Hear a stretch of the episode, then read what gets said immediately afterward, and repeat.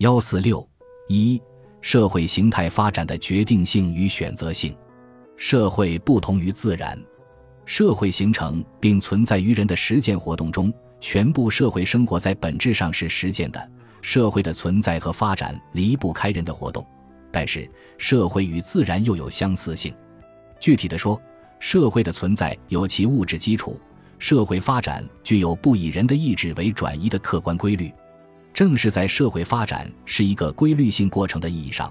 马克思主义哲学把社会发展看作自然历史过程。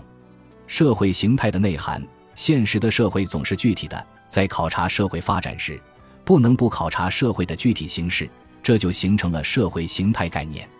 所谓社会形态，是指以一定生产力状况为前提的经济基础和上层建筑的统一体，或者说是一定的经济结构。政治结构和文化结构的统一体，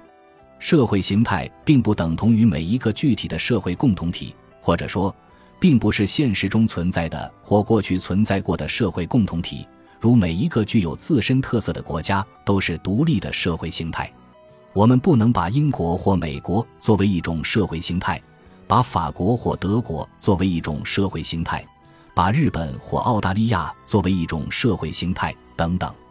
事实上，英国、美国、法国、德国、日本、澳大利亚等虽然各有特点，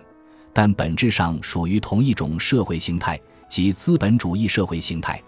从历史上看，在不同的地区、不同的时代，